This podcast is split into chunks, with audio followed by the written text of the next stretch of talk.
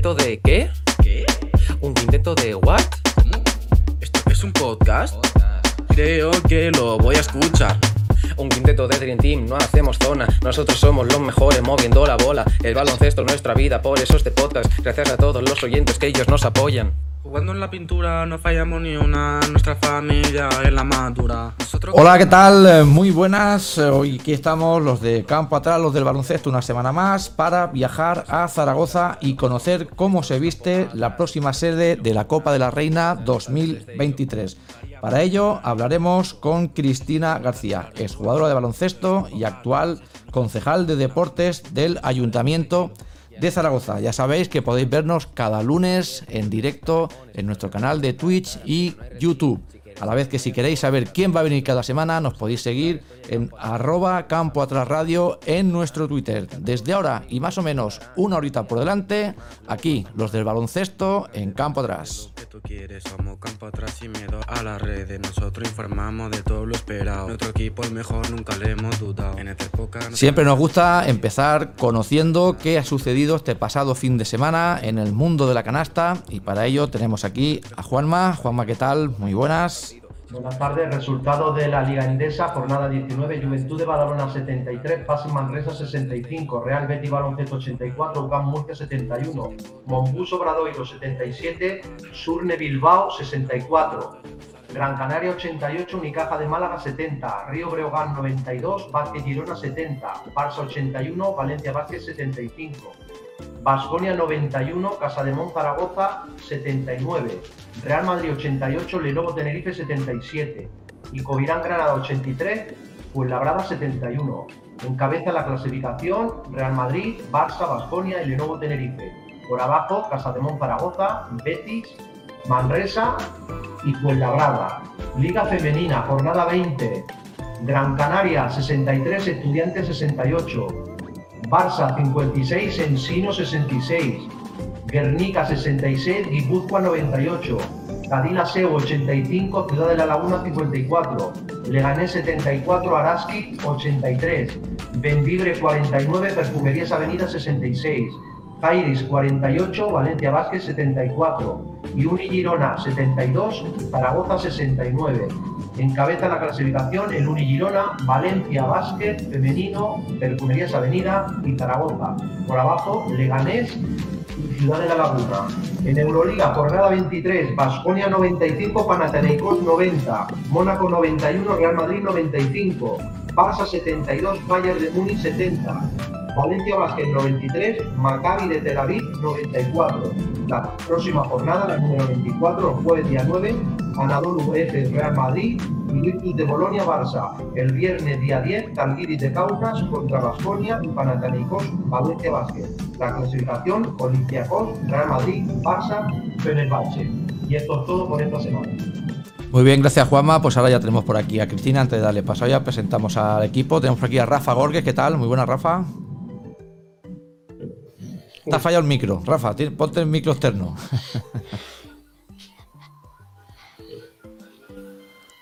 Venga, mientras, mientras lo soluciona, presentamos a Adri. Adri, ¿qué tal?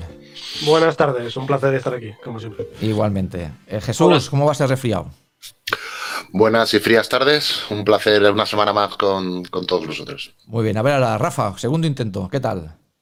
Ahora sí, ahora sí, buenas tardes. Ahora sí, perfecto. Y de aquí enviamos un fuerte abrazo a Carlos Ruf, que está pasando un problemilla personal, pero que seguro que la cosa va bien. Eh, Carlos, como siempre, un saludo y seguro que te vamos a echar de menos. Y ahora sí tenemos por aquí a Cristina García. Cristina, ¿qué tal? Hola, ¿qué tal? Encantada. Igualmente, aquí te pillamos en el coche, ¿no? Sí, ahora ah, estoy esperando para ir a buscar a los niños. Entonces, bueno, pues entre una cosa y otra, Bueno, puedo Hay que aprovechar el tiempo. Muy bien, pues Sí, nada. la gran vida de la conciliación. Perfecto, sí, sí, sé, perfectamente de, de lo que me hablas. Bueno, pues eh, a falta de, de dos meses para disputar la Copa de la Reina de Baloncesto Femenino que se va a disputar aquí en, en Zaragoza, eh, ya han comenzado los preparativos del evento, es un poquito pronto, o esto se hace con un tiempecito así más a largo plazo. ¿Cómo está el asunto? Esto lleva dos años cociéndose. Hace dos años empezamos a hablar con la federación para, para traer la copa. Es verdad que Valencia tenía el año 21 y el año 22 Mm, Y bueno, pues en, el año 21 empezamos a trabajar para, para, traer la Copa en el año 23 a Zaragoza y, bueno, al final pues es una realidad, aparte de que ya lo hacemos con normalidad, sin pandemias, sin restricciones eh, y todas esas cosas que nos han limitado en los últimos años. Así que contentos, contentos por cómo van las ventas de abonos, estamos en más de 6.000, así que bueno, esperemos que sea una copa con mucha gente y, muy igualada, porque bueno, lo que marca la liga, lo que están marcando los resultados es que, bueno, pues que va a ser una copa igualada, que va a ser una copa que seguramente tendrá alguna sorpresa que no, que no tenemos en cuenta ahora mismo y, y bueno, contentos de cómo están yendo las cosas. Y has dicho que lleva dos años, pero se lleva dos años preparando el, evento. Cuando una ciudad se interesa por acoger eh, una, una competición de este tipo, de este calibre, ¿cómo funciona? ¿Cómo va la cosa? ¿Directamente contratas, hablas con la federación y a partir de aquí eh, te, te disputas la sede con otras ciudades o esto no funciona así? Sí, bueno, nosotros mostramos nuestro interés a la federación de albergar la Copa de la Reina 2023. Es verdad que la federación eh, valora una serie de aspectos técnicos que luego pues, les hace decidir eh, cuál va a ser la sede. Y, bueno, eh, la verdad es que contentos de que se escogiera Zaragoza, por bueno, pues supongo que el Príncipe Felipe es un buen escenario para albergar la Copa de la Reina. Y, y, sobre todo el tener al pabellón de la granja al lado, ¿no? Para disputar la minicopa, que eso también hace que la logística para todos sea mucho más fácil. Y bueno, pues sí, eh, nosotros entendemos que Zaragoza es ciudad de baloncesto y cada año con la federación pues eh, tenemos muy buena relación y siempre vienen pues tanto el 3x3 Herbalife como partidos de las ventanas de la selección masculina o femenina, eh, bueno, pues en este caso la Copa, etcétera. Hablabas que la federación valora la experiencia. Si no me equivoco, es la cuarta vez que Zaragoza coge la Copa de la Reina. ¿Crees que eso ha influido? Si esa experiencia, que las cosas siempre han ido bien, supongo que eso puntúa más que otras ciudades o no tiene nada que ver. Bueno, yo, yo, creo que al final la federación es quien tendría que responder a esto, pero sí que es verdad que, que Zaragoza por ubicación puede ser que, que, ahí siempre tengamos un pelín de ventaja, porque bueno, el desplazamiento de todos los equipos a Zaragoza es mucho más factible que a lo mejor otras ciudades. Eh, también es verdad que el pabellón Príncipe Felipe pues siempre es acogedor y da mucho margen a meter a mucha gente, en este caso estamos en 6.000 abonos, pues bueno, hasta 10.000, casi 11.000 personas pueden entrar, ¿no? Imagínate si llegamos a meter a 8.000 o 9.000 personas en el Felipe, pues sería seguramente la copa con más aforo de la historia. Entonces, bueno, eh, yo creo que os tendría que contestar la federación, pero sí que es verdad que Zaragoza, eh, por su tradición y supongo que porque la federación está contenta con los últimos eventos que se, han, que se han desplazado aquí, pues bueno, han tomado la decisión de que sea en Zaragoza. ¿Y qué supone para la ciudad de Zaragoza organizar una Copa de la Reina, un evento de este tipo?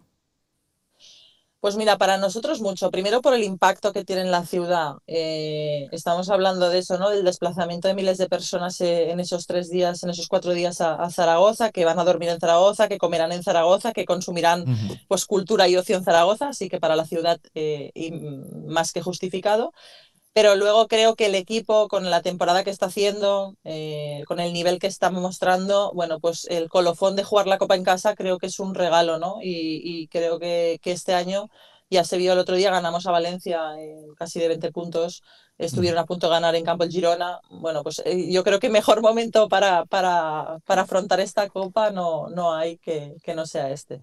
Y tú que fuiste jugadora de élite, eh, ¿crees que eso es un plus, es un punto a favor a la hora de la organización? ¿Verlo desde los dos puntos de vista, tanto el tema institucional como el tema deportivo? Respecto al tema institucional, sin duda, yo creo que es 100%, eh, está, vamos, todos los, factores de, proyección de ciudad, eh, de potenciar el deporte femenino, de potenciar el deporte, todo encaja perfectamente. Y luego a nivel de jugadora o de, deportista. Bueno, para mí siempre creo que es una satisfacción jugarla en casa, aunque es verdad que a veces te da este plus de presión, ¿no? Que parece que tienes, pero yo creo que el equipo en este caso no tiene esa presión porque no, no está obligado a. El equipo está muy bien, está en una dinámica súper positiva y yo creo que la Copa es un regalo en el que ellas van con cero presión pero con todas las, eh, bueno, pues con toda la intención del mundo, ¿no? Ya hemos visto en la liga, vamos a ver qué pasa porque el cruce es complejo, Araski no es nada fácil y en el caso de que ganes Araski te viene Valencia, que es para mí, eh, sin duda, si no es el primero, el segundo mejor equipo de la, de la liga. Así que, bueno, ese factor de presión, yo en este caso tampoco lo, creo que lo, lo vayan a, sentir así porque no, no están obligadas a ganar la Copa. Ya nos ha dicho que en el, en el terreno deportivo, y lo estamos viendo todos, Zaragoza va muy bien, comentas también que va a ser muy difícil, pero si no es este año, ¿cuándo crees que puede ser? Es decir, estamos ante un año donde siempre ya sabemos que la Copa del Rey siempre hay alguna sorpresa, y Zaragoza, ¿por qué no este año, no? Aunque es un torneo muy difícil, ¿eh? ya lo sabemos que es muy complicado, pero bueno, para mí es el más atractivo de todos, porque la Copa es la. Para mí, si me, si me haces eh, pensar cuál es el, la mejor, el mejor torneo o competición, para mí la Copa por el mm. nivel de sorpresa que puede tener, ¿no? Pero si debe haber un año, eh, yo creo que es este. Este por, por cómo está el equipo también. Es verdad que físicamente entre Europa y la Liga llevan una exigencia importante, pero, pero hemos visto al nivel que está Fievich, al nivel que está Mariana Ortiz, eh, Gatling, bueno, pues es un equipo que juega muy bien, el otro día en Girona se vio. Mm. Y, y, si hay que dar la sorpresa, yo creo que puede ser esta Copa. Y ya hemos visto que, como nos comentaba, Zaragoza apuesta por el deporte femenino, partidos con 5.000 personas en el, en el Príncipe Felipe. Eh, ¿Qué siente el concejal de deportes de Zaragoza cuando ve esa tendencia que además que, es que se consolida? Pues hombre, siento orgullo, orgullo de que la ciudad responda como responde. Yo creo que Zaragoza tiene una cosa, es verdad que es un, Zaragoza es una ciudad exigente, eh, pero, pero también es muy fiel, ¿no? Y, yo creo que hay pocos pabellones en España que meta cada día 4.000, 5.000 mm. personas para ver el básquet femenino. Es el, el eh, bueno, en la tele autonómica es lo más visto el fin de semana, con, está entre el 12 y el 15% de share ahora mismo, o sea que estamos en, en datos muy altos. Y, creo que para, sobre todo para las niñas pequeñas, ¿no? El tener referentes es súper importante para que cuando llegan a estas edades complicadas de 14, 16 años, que no abandonen el deporte, sino que sigan eh, con la misma ilusión y sigan practicándolo, pues eh, al final necesitas referentes que, que te creen un poco esa ambición de seguir, ¿no? Y, y el Casademón lo está consiguiendo. Yo creo que al final ya no solo niñas, hay muchos niños que vienen a ver a las chicas, eh, los jugadores de la plantilla de la CB también están ahí el fin de semana, así que bueno, eso es lo que queremos entre el club y todos, que, se siga fomentando. Además, referentes femeninos, ya no son Pau Gasol o Juan Carlos Navarro o Rudy Fernández, sino que ya pues eh, ya empezaron con Valdemoro, con, con Laia Palau, y la tendencia sigue hasta este camino, ¿no? Es decir, es súper importante que sobre todo las chicas, y como comentas chicos, los referentes empiecen a ser deportistas femeninas también. Claro, yo creo que eso hay que empezar a normalizarlo y es verdad que, se están viendo cosas, ¿no? Eh, yo creo que aquí quien rompe la baraja es Alexia con el tema del fútbol. Eh, mi hijo juega fútbol y, oye, y sabe quién es Alexia y le gusta ver a Alexia y, un día me pidió la camiseta de Alexia. Entonces dije, bueno, pues a lo mejor estamos haciendo algo bien, ¿no? Algo está cambiando. algo está cambiando y, los referentes femeninos ya eh, son una realidad. Así que en el básquet yo creo que pasa lo mismo. en Zaragoza lo vemos, vemos niños pequeños con las camisetas de las chicas del Casa de Mon, niños que no se pierden un partido y, eso para mí es lo fundamental, ¿no? Que los referentes que tengan sean tanto masculinos como femeninos. Eh, Rafa, Adri, eh, Jesús, ¿alguna cosilla? Rafa. No, bueno, yo sí que por Vega, que hay muy buena relación con ella, sé, sé, del buen ambiente que hay en Zaragoza y dice, es que he estado en muchos sitios, pero como Zaragoza ningún lado.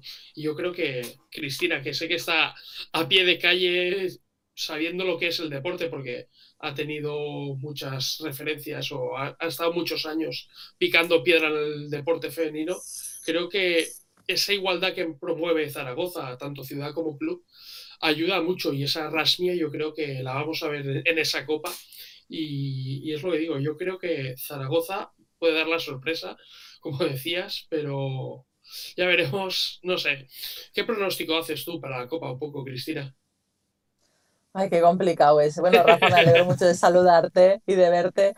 Eh, a ver, es complicado porque también es verdad que puede ser que el equipo esté en la dinámica que está, súper bien, en Europa, en, la liga, y llegue la copa y pierdas. Eso, eh, bueno, pues está la orden del día y, y, ostras, parece una hecatombe y no será una hecatombe, para nada.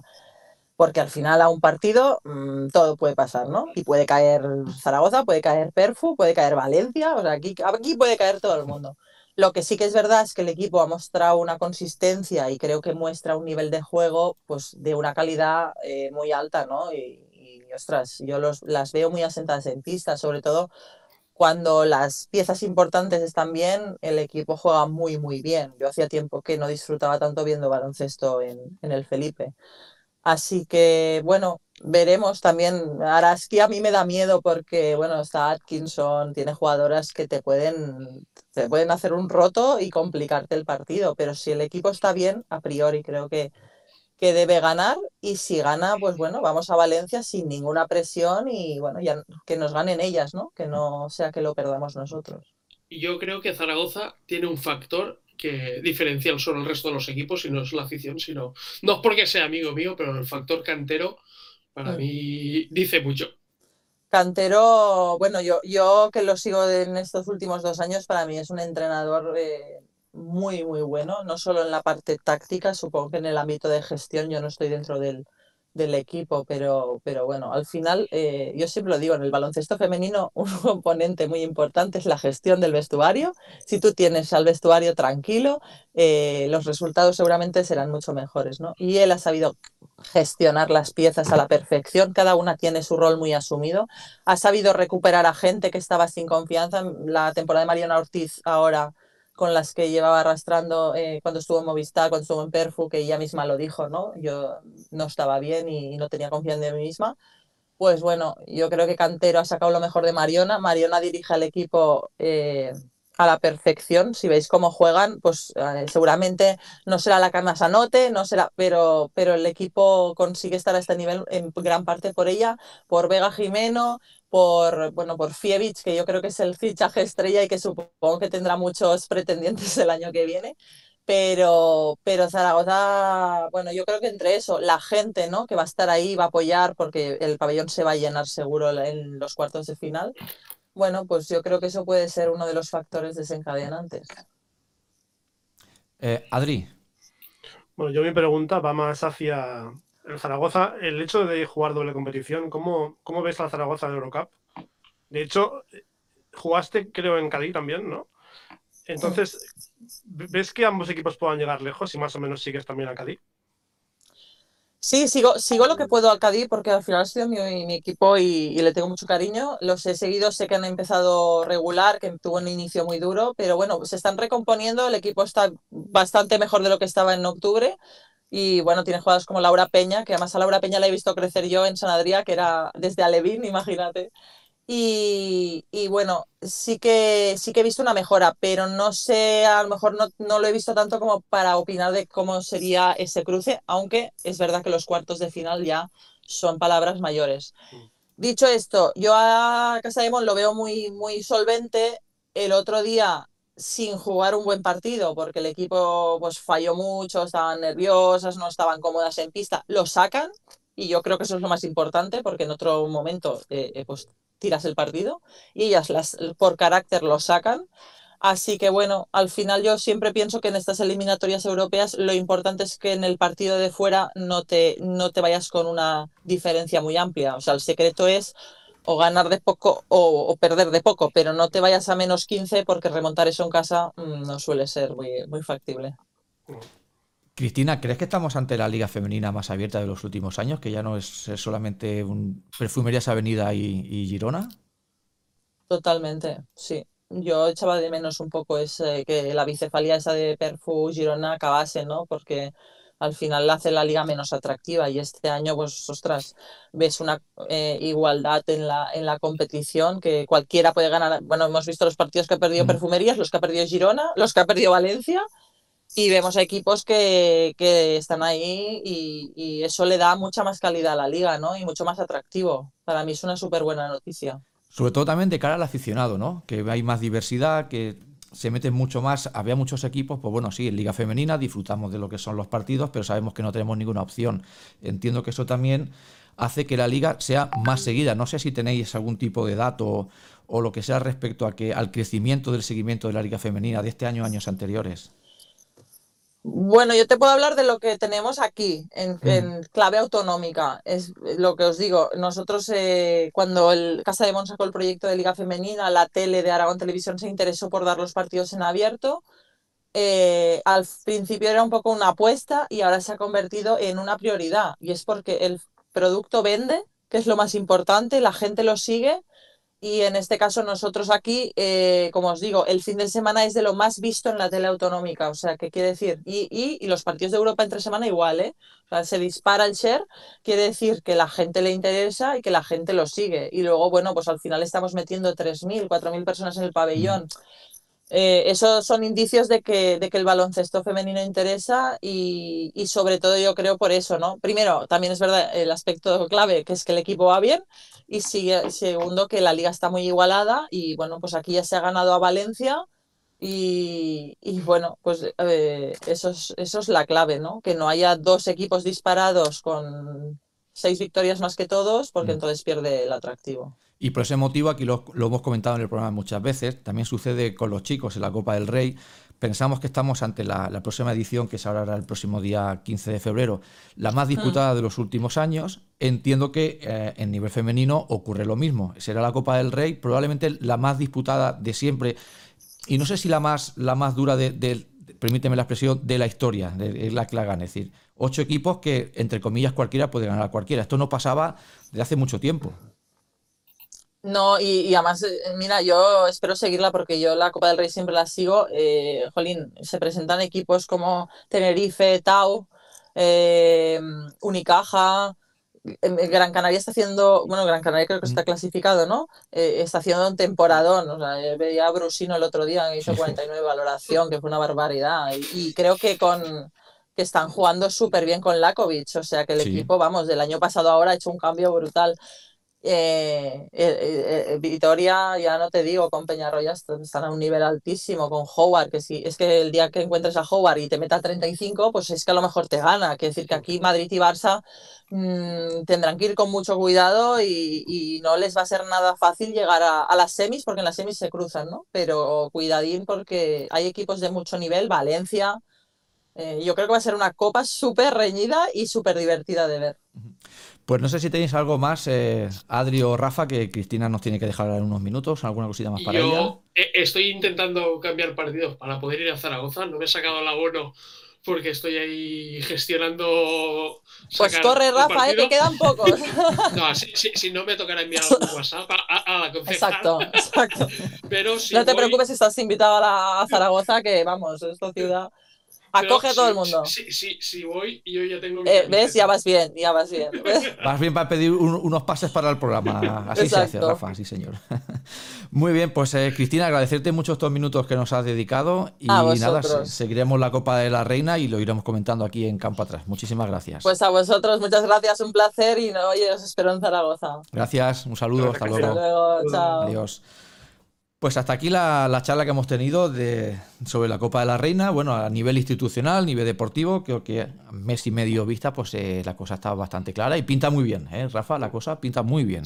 No, no porque sea amiga, pero qué importante es que gestionen el deporte personas del mundo del deporte. Sí, señor, eso es, para mí es básico. Y aunque hay mucha gente que todavía no lo entiende eso, pero es básico. ¿Quién mejor para entender? Ya no, ya no a nivel institucional, que son gente muy preparada también sino a nivel deportivo de qué piensan los jugadores, cómo se comporta la afición, los clubes. Es muy importante entender eso para una buena organización. Sí, no solo eso, sino que también que conozcan el sí del, del, del equipo, por ejemplo, que te hablen de Marino Ortiz, que te hablen de que van cada, cada fin de semana o cada mm. semana a ver los partidos. Yo creo que es importante, que muchas veces quizás hay algunos no sé cómo llamarlo, algunos directivos, por así decirlo, que quizás no conocen lo que tienen dentro del club, por ejemplo. Entonces, creo que es importante, lo ha explicado muy, muy bien, la verdad, y, y bueno, yo felicitarla de mi parte, la verdad. Sí, no, la verdad tiene pinta de que la cosa está, está en buenas manos. Bueno, tendremos tiempo de hablar del, del baloncesto femenino, eh, haremos un especial como hicimos del Eporo, tendremos, eh, esperamos tener tres jugadoras, de momento no, Rafa, teníamos confirmadas dos, había dicho una sí, era del, del Barça. Barça, confirma, Barça ha confirmado presencia, eh, Guernica ha confirmado presencia. Bien y estamos a ver si Girona responde, si Valencia responde y si Perfu responde. Bueno, esperemos estamos, a ver. Estamos trabajando en ello, que diría un expresidente. que podamos tener, sería muy interesante tener, hombre, si una quizá de cada equipo sería mucho y sería mejor, como se dice por aquí, un Guide, pero bueno, intentaremos que se, que se haga un buen especial de la Copa de la Reina. Y bueno, pues si os parece, empezamos a hablar un poquito, por ejemplo, del ACB, cómo ha ido la jornada, que, cómo lo habéis visto. Falta nada para la Copa del Rey. No sé si pensáis que ya alguien se está guardando algo o la cosa de momento está ahí en el horizonte.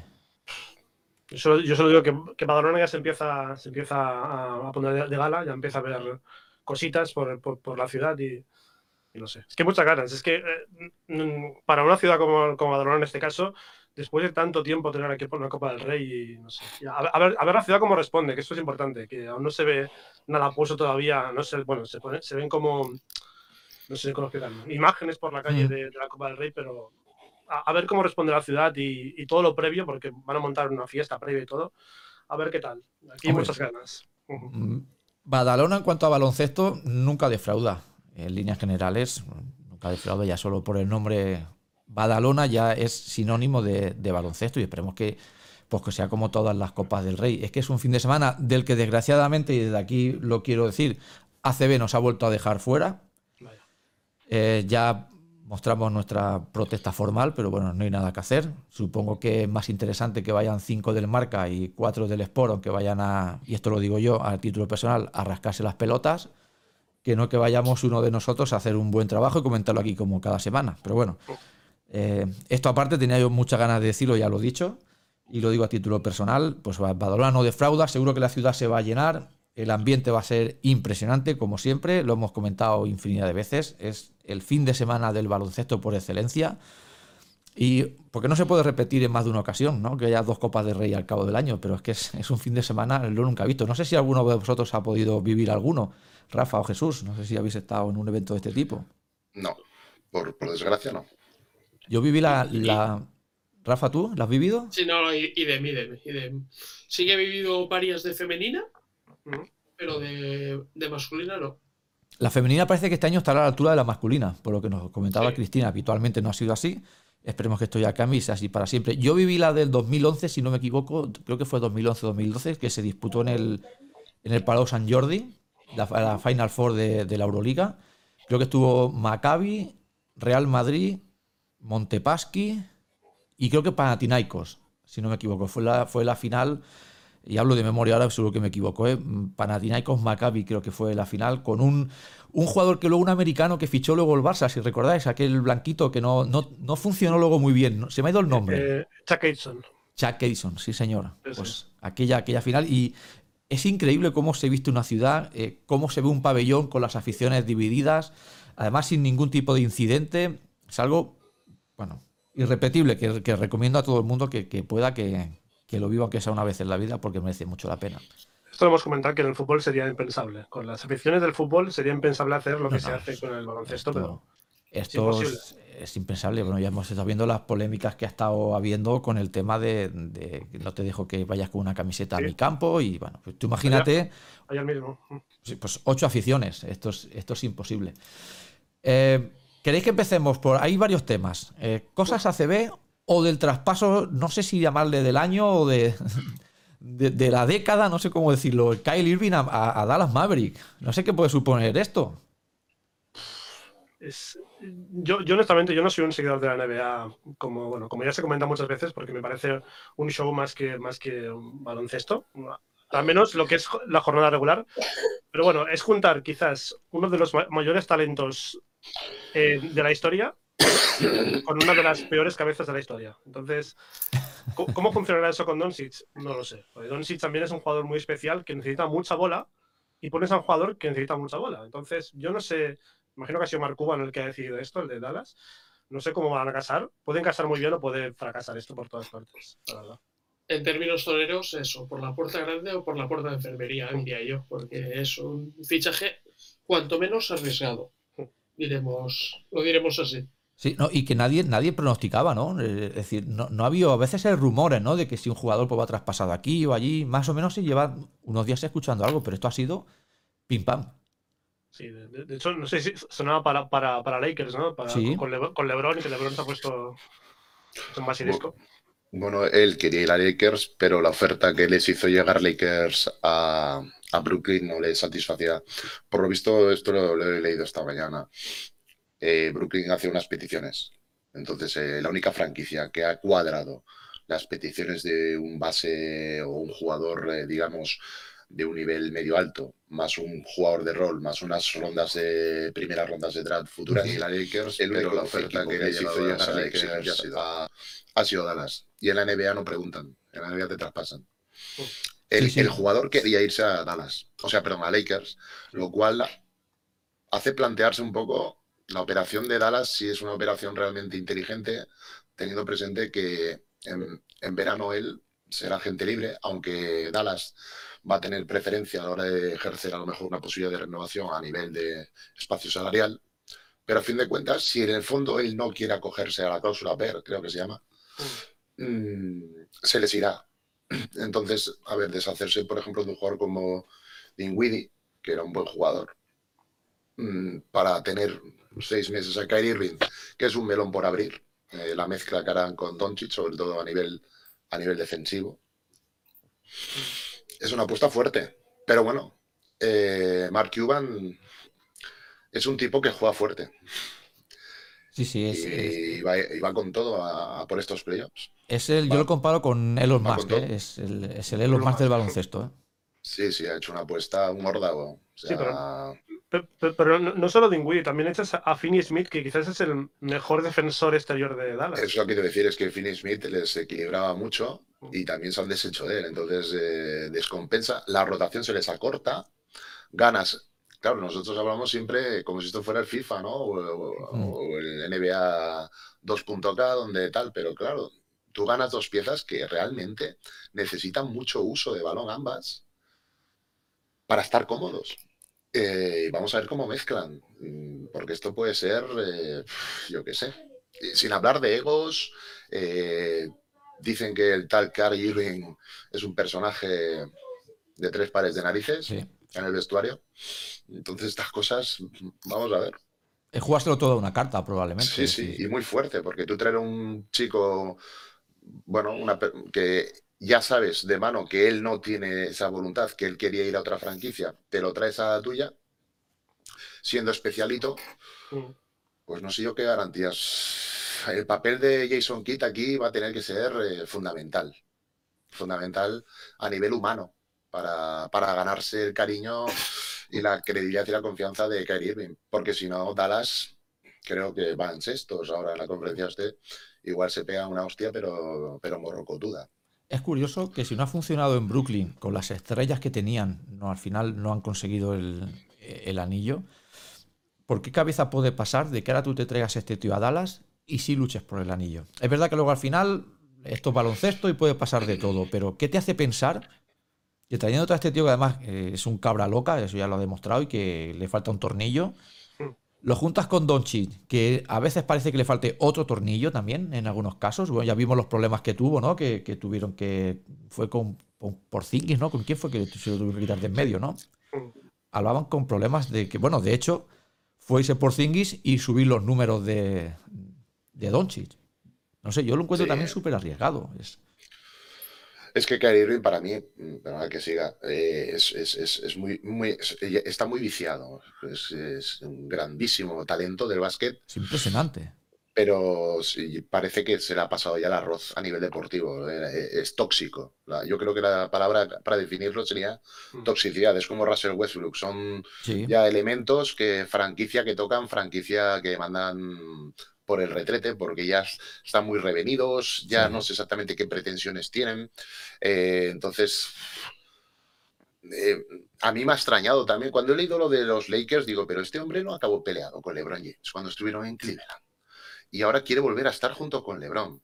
Eh, se fue Durán a Brooklyn porque había una amistad o habían entablado una amistad con Kyrie Irving, iban a formar dupla, se iban a repartir el rol del equipo, los liderazgos, pide el traspaso y ahora entro en una franquicia donde el jefe es un chico, bueno, es eh, uno de los valores emergentes, pero no deja de ser un jovenzuelo todavía que lleva tres, cuatro temporadas en, la liga. Y claro, ¿en qué plan llegas de segundo de a bordo?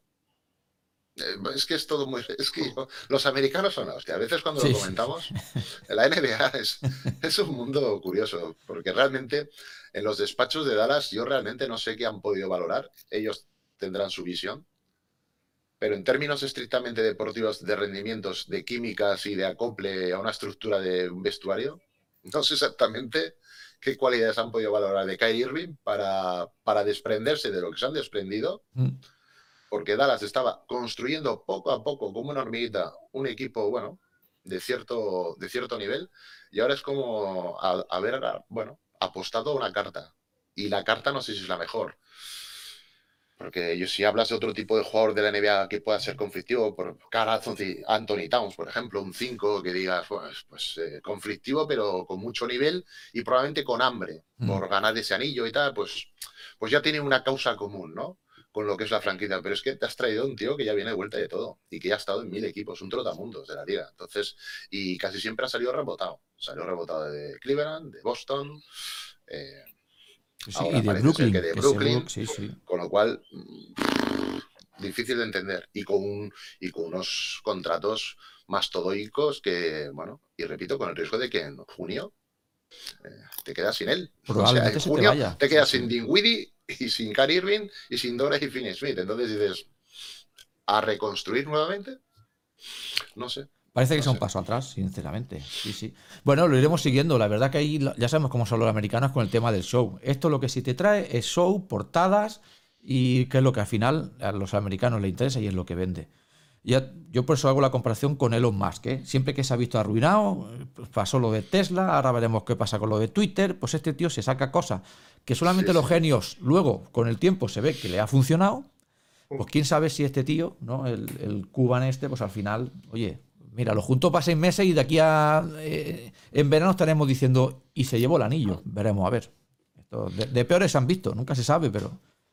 Lo curioso es que hoy ha salido la noticia, también muy fresquita, creo que es el jueves, el día límite, de que Kevin Durant ha pedido también el traspaso. Sí, también. Pero este ya lo pidió en verano, ¿no? Pero lo ha, pedido, lo ha pedido hoy o ayer, eh, hace, hace, nada. O sea que a, a Brooklyn mmm, se queda con un puñetero solar, pero eso sí, con un espacio salarial para, bueno, bueno, y no ha habido, no ha habido de por medio ninguna, ninguna ronda, no ha habido nada que puedan pescar y hagan espacio salarial, pues no sé si de cara, yo que sé, algún pues, número uno o alguna cosa. Bueno, con Dallas han cogido dos primeras rondas, pero para el 2029. Hostia.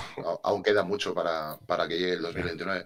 Y respecto a otros traspasos que han podido realizar, no sé cómo los tendrán, pero bueno, evidentemente, por Kevin Durant, sí que si se, si se mueven bien, sí que pueden obtener cosas interesantes. Además, hablaban de que Kevin Durant quiere ir a Phoenix. O que los Phoenix Suns estaban muy atentos a, a este movimiento para, para ver. A ver, evidentemente. ¿A, eh, ¿a quién metes en el traspaso? Bueno, esto. Bueno, de, de, el primero que yo estoy convencido que Phoenix se quitará de encima será de Andrea Ayton. Bueno. Yo creo que sí. Y Chris Paul, no sé hasta qué punto Brooklyn querrá lo querrá. Bueno, pero Chris Paul, yo creo que más. Yo creo que a dos, a dos se los quitan de encima. Si entran en ese traspaso, a dos se los quitan de encima. O sea, uno, me... uno, uno, por otro, no, Brooklyn. A ver, menos a Booker, son, pero no tanto. Menos a Booker, no. No, a Booker es el jugador franquicia, hombre. Ese es intocable. No, bueno, sería, bueno, yo qué sé. Pero eso sería como, como que, que, traspasen a Yamoran. Es decir, eso, entonces, no, no puede ser. Tú tienes que construir en base a algo. Y Booker joven. ahora mismo es la cabeza visible del proyecto de Phoenix yo creo que Phoenix en todo caso lo querrás juntarlos. Claro. El mismo equipo a, a un claro. escolta y a un 3-4 como Durán. Y a partir de ahí, pues, eh, complementarlos un poquito con lo que ya tienen. Aunque Durán... Me, me, faltan balones ahí. Bueno, bueno igual, yo... igual Phoenix o, o, dijo en su momento Kevin que igual quería venir aquí con, con, con nuestro amigo lituano. Con Saras, a defender. bueno, pues... vamos a ver, vamos a ver. Oye, igual, y además viendo cómo está funcionando el Barça, hay cara, voy a ver el latigazo por aquí, déjame que lo ponga. Voy a pegar un latigazo. Y permitidme que vaya un momento, vamos a, vamos a abrir sesión un segundo. Hombre, homenaje a Carlos. Por favor. A campo atrás, el Zaralático. ¡Ay! ¡Ay! ¡Ay! ¡Ay! Bueno, Dios. Bueno, de aquí mandamos como siempre un saludo al amigo Carlos, esperemos que todo le vaya bien. Vamos a ver. Asistencia, hemos pasado de Kevin Durán, hemos cruzado el charco y venimos aquí al Barça. Vamos a ver, ¿qué le pasó al Barça en el partido contra Valencia? Que un poco más y nuestro amigo Sara vuelva a perder los papeles. Y si no es por. por vamos, yo vi una imagen. No lo digas, no lo digas en voz alta. Si no, que queda mal decir en la radio que los árbitros. Bueno, bueno, yo voy, a, yo voy a ir por otro lado. Venga, no voy a hablar de los árbitros. Vale. Ir por otro lado. El triple de Abrines. Ah, justo, justo voy a hacer eso. ¿Qué hubiese pasado? ¿Qué hubiese Gracias. pasado si Abrines, en lugar de meter ese triple a falla, qué hubiese hecho nuestro amigo el del látigo? ¿No os acordáis de un partido, esto hace cinco años, un Zalgiris, buah, me- me- no sé con quién?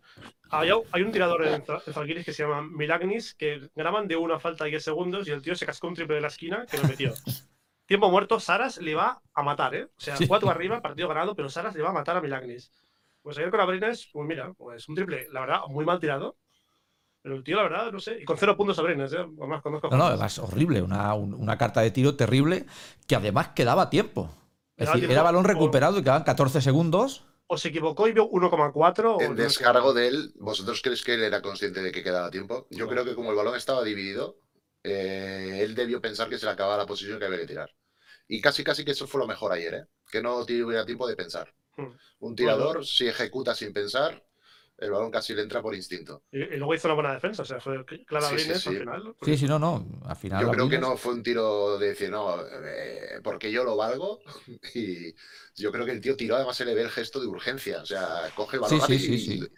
planta el pie justo en el, el adrede, pero lo hizo casi como diciendo que se me va la posesión. Y no y sé claro, si todos- escuchasteis. Todos lo- blancos mirándolo. Dice, ¿qué haces, tío? Bueno, de hecho, Jokubaitis tenía las manos en la cabeza cuando Claro. tira. No sé si habéis visto la imagen. Que me, me recordaba aquel gol que metió eh, Ronaldo con el en campo de Compostela, que iban todos con la mano en la cabeza y el, el- el entrenador también. Me, me recordó esa imagen. Luego, no sé si visteis lo que dijo tras el partido nuestro amigo Saras, que le entrevistaron. Y, oye, escuché, quizás en la primera parte me equivoqué. Asumió en primera persona que se pudo equivocar en el planteamiento del partido, así tal cual lo dijo, ¿eh? La, la lo ha dicho, parte lo fue ha muy dicho mala. muchas ¿eh? veces. Lo ha dicho muchas veces. Ah, pues yo no le suelo escuchar que Hombre, diga que se ha equivocado decir- él. Sí, sí, nunca le has oído decir, no he sabido convencer a mis jugadores, no he sabido mentalizar a mis jugadores, no he sabido preparar a mis jugadores. Todo siempre después de una derrota, ¿eh? No, pero eso yo creo que va Ah, con he segundas. mil veces. Eso para mí va con segundas. Yo Va no he sabido, sí. quiere decir que yo le he dicho lo que tienen que hacer, pero a lo mejor no he sabido transmitírselo y ellos no han sabido aplicarlo. Pero es que ayer él reconoció que probablemente se había equivocado en el planteamiento inicial del partido. Y el planteamiento lo, lo- lo dictaminas tú. Eso fue lo que No yo, sé, vamos. No yo- sé, Rafa, lo que pensará. Eh, Un entrenador al descanso reconoce que se, se ha equivocado en el plan de partido. No, no, fue al final del partido, una vez había ganado, ¿eh? Claro, pero. Ya, ya, no, me Yo- refiero. yo- ¿Detectas yo tu mis- error? Si detecto el error, trato de corregirlo y me adapto y flexibilizo el plan de partido. Si no, estaría siendo un pésimo entrenador. De No, hecho, el partido de este sábado yo preparo para ciertas cosas, eh, no salen y a partir de ahí cambiamos el plan y, nos acabamos saliendo.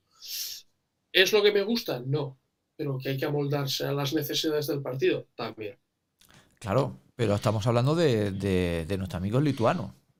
Es un tío que le cuesta, yo creo, reconocer este tipo de cosas, que estoy seguro que del vestuario para adentro, probablemente a, los- a sus jugadores incluso les reconozca a veces que se ha equivocado él, pero es que nunca lo hace público. Y para mí es un error, ¿eh? No hacerlo público, porque yo creo que también a los jugadores le debe de, de aliviar un poco y de, y de joder, decir, bueno, cuando la persona que me pegue bronca, pues tampoco me lo, no, no me lo tomaré tan a mal, porque acabo de ver que él también reconoce que se equivoca, que es normal, es humano, joder, es que si no, estaría el tío entrenando a los Lakers.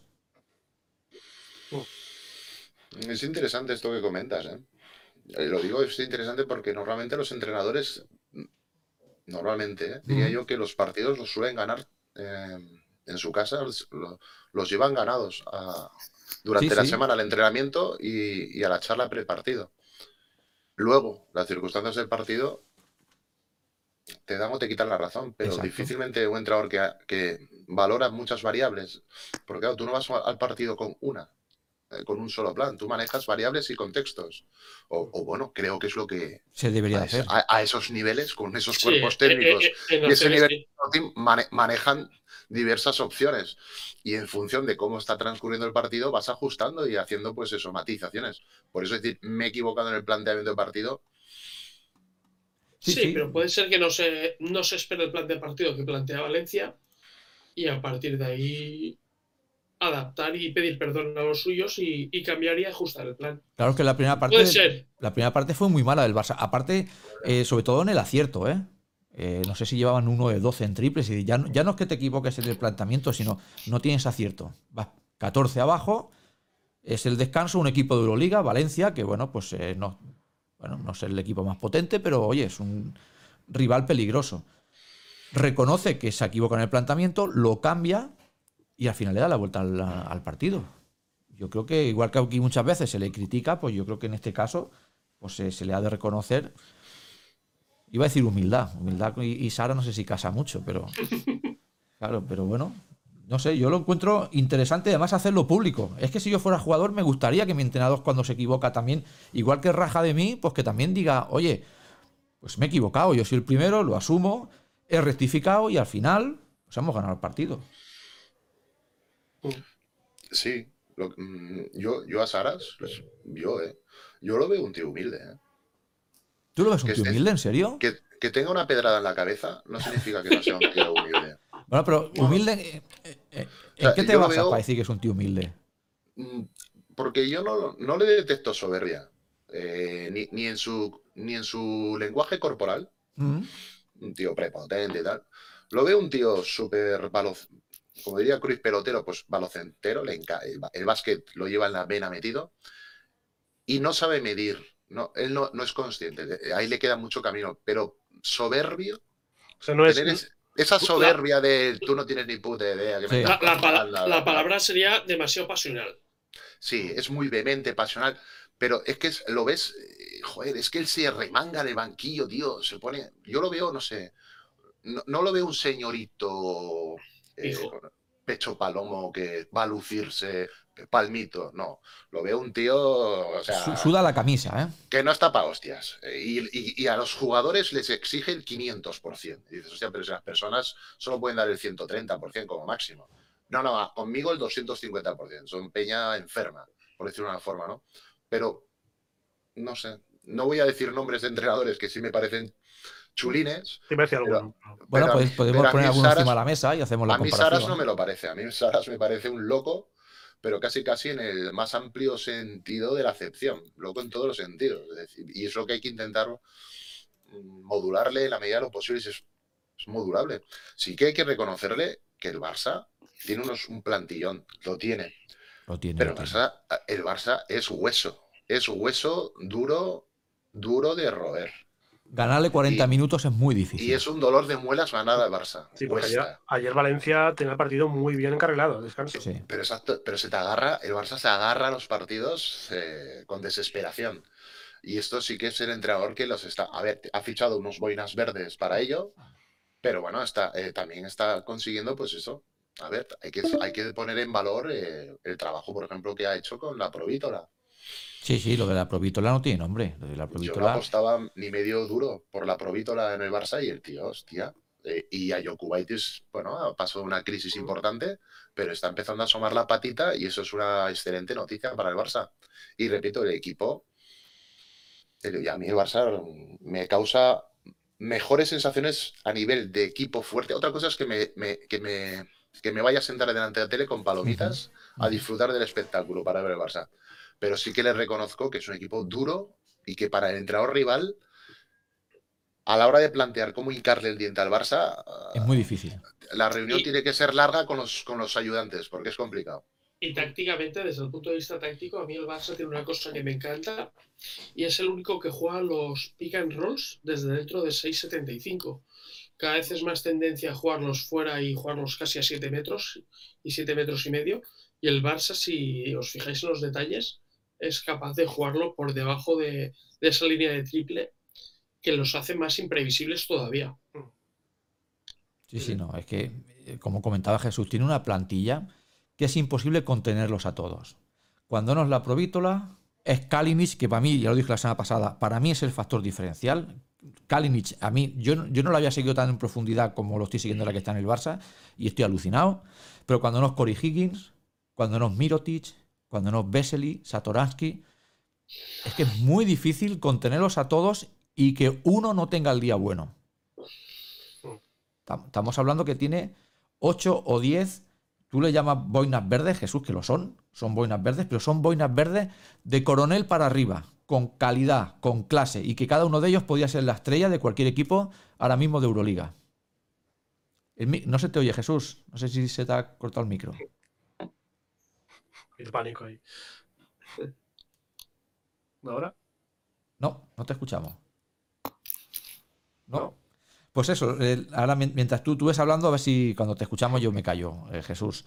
Pero es eso, no sé si estás de acuerdo o no, que son boinas verdes de élite. De élite. Tú puedes tener tu jugador defensivo, eso, guerrillero, pero que luego en ataque es una medianía y el Barça es que los tiene.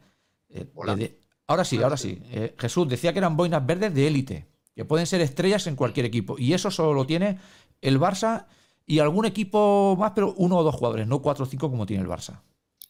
Sí, sí, yo bromeaba que es como la peli de los mercenarios. Son Sí, buenos verdes de élite. Eh, Sí, sí. Yo realmente, a mí, a mí, es curioso porque por un lado hay equipos que me gusta más de ver, pero reconozco que desde, si hablamos del aspecto profesional, eh, mis euros irían hacia el Barça. Ahora bien, como espectador delante de la tele, para pasar una tarde, Siempre digo, prefiero ver al Vasconia. Vasconia. Sí, sí. Claro. Pero si me dicen, oye, lo que antes habéis comentado de la Copa del Rey, eh, llegado el momento de la verdad, cuando las piernas flaquean un poco y Sí. los contactos pesan sobre, sobre los ataques y tal, el Barça ofrece muchas garantías. Es curioso, no, lo- no lo hemos comentado, pero también lo pongo sobre la mesa. El Real Madrid, el otro día en Mónaco, dio un pedazo de golpe sobre la mesa brutal. sí. Pero a mí, a pesar de que está, yo creo que el Real Madrid está sacando mejores resultados que juego, de o sea, que las sensaciones de su juego transmiten. Y eso que en baloncesto no es como el fútbol, ¿eh? Suele ser bastante matemático, pero no lo sé, el Real Madrid va, yo creo que va como que muy bien, muy, muy bien para la altura de temporada en la que nos encontramos y que sostener este ritmo de rendimiento en los jugadores capitales del equipo cinco meses más es complicado. No Pero el Madrid sé, tiene ¿eh? esa aura, tiene algo. Tiene, Tiene algo. algo, No sé si es el escudo, no sé si es la historia, pero el Madrid, que tú ves un equipo deshecho por las lesiones, lo ves que eh, está cojo en, en la dirección, no está bien, pero siempre gana. Siempre está ahí. Eh, arriba en la liga, arriba en la Euroliga y no se le puede descartar para nada. Y parece que hace las cosas sin esfuerzo.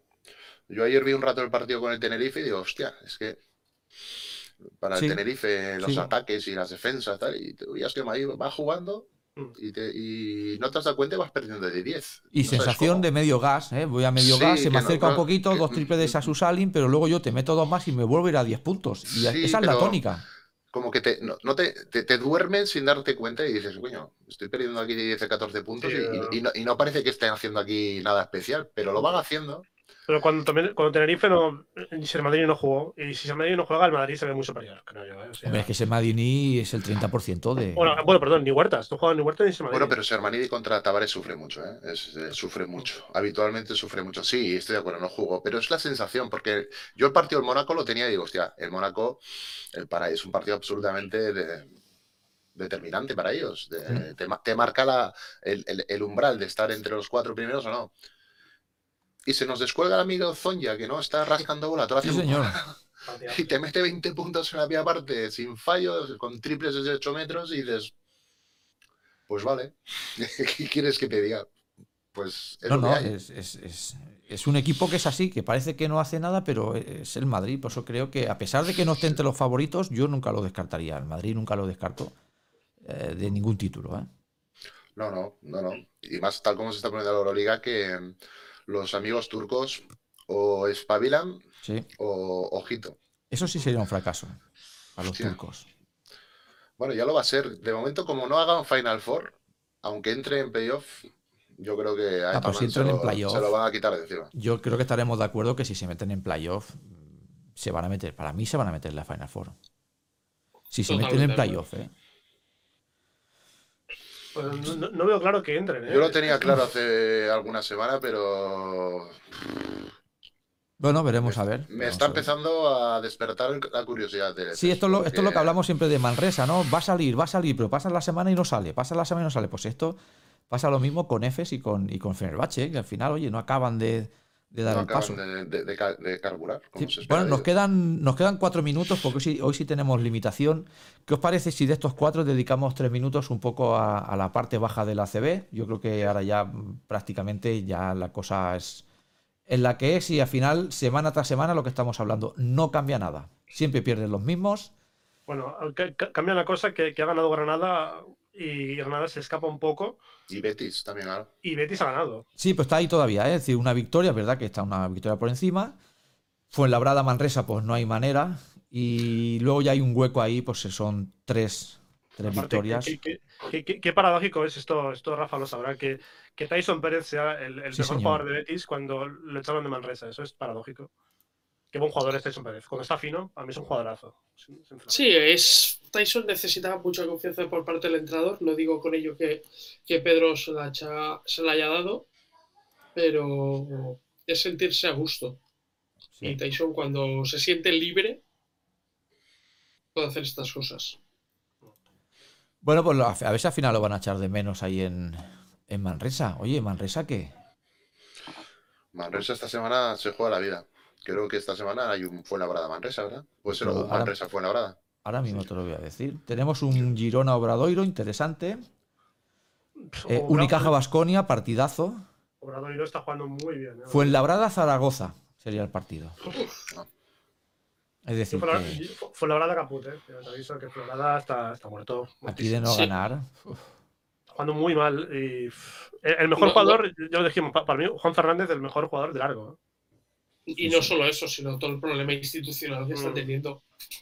Sí, sí, no, lo- eso se acusa, ¿eh? Al final. Juventud visita la pista del Betis.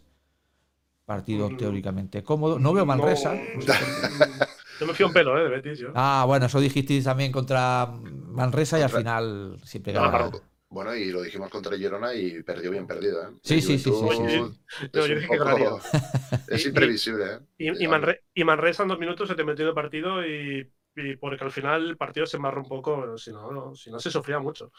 Estoy aquí mirando, Manresa pues no debe de jugar la semana, la semana que viene. Que porque Manresa jugó muy mal el, el sábado y casi te gana. ¿eh? Es que jugó muy mal, ¿eh? que Manresa le falta el, el último toque. Pero bueno, A Manresa le va a pesar mucho la presión, como el tema no lo reconduzcan Sí. ya. La cosa que va a pesar mucho. Sí. Bueno, veremos a ver, experiencia en el banquillo ahí. Bueno, chicos, nos quedan unos segundos. Pues eh, hoy se ha dado el programa así, lo dejaremos aquí. Eh, Jesús, recupérate bien. eh, ahora te echas el, remedio de la abuela, que ya lo tenemos por ahí por Twitter. De la Esa- abuela Borges. Ese es un, un chorreno, un chorreno de tequila siempre va bien. Eh, Rafa, gracias por la gestión una vez más. Y- Eh, y fin de semana de Copa Leporo. Lo Ah, siento por los amigos de Palencia, pero vamos con Andorra. Pues nada, que esto se acaba. Adri, nos vemos la semana que viene. Un placer, como siempre. Un saludo Venga. a todos. Un abrazo. Adiós. Hasta luego.